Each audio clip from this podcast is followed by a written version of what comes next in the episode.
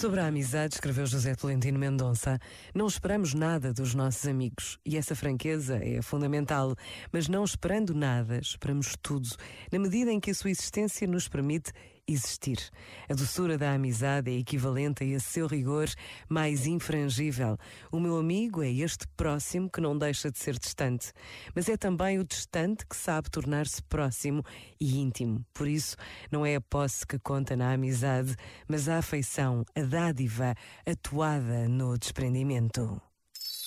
Este momento está disponível em podcast no site e na app da RGF.